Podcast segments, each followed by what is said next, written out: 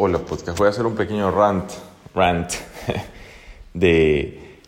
Es bien difícil encontrar, ya, o sea, tengo unos cuantos años ya trabajando y lo más difícil que veo es alguien que yo he llamado, alguien laboralmente funcional, o sea, que tú no tienes que estarlo empujando, sino que solito tú dices, o estás trabajando con alguien, o sea, es tu socio, lo que sea, y no tienes que estarle diciendo qué hacer porque la persona solita se mueve, se mueve, es es lo más difícil que hasta ahora he podido encontrar es alguien con ese autoliderazgo de no necesitas que me, no necesito que me estés empujando, yo sé lo que quiero, sé para qué sirvo y voy a avanzar. ¿ya? Yo creo que yo soy una persona que lucha por avanzar y tal vez es parte de mi sombra el, si no logro hacerlo. Entonces por eso yo veo que cuando alguien tiene ideas muy difuminadas y te dice que sí, pero al final no concreta ni siquiera, ni siquiera una reunión. O sea, si quedas una hora y no, y, no cumple la persona. O sea, son cosas que es lo más común y creo que lo importante es tomar como ejemplo,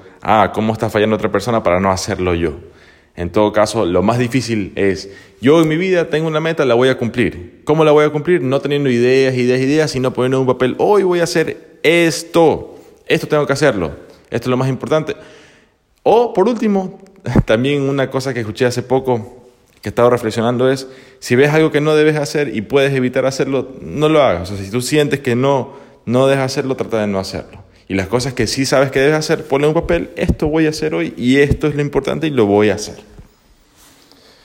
Bueno, eso fue. Gracias y que tengas un buen día.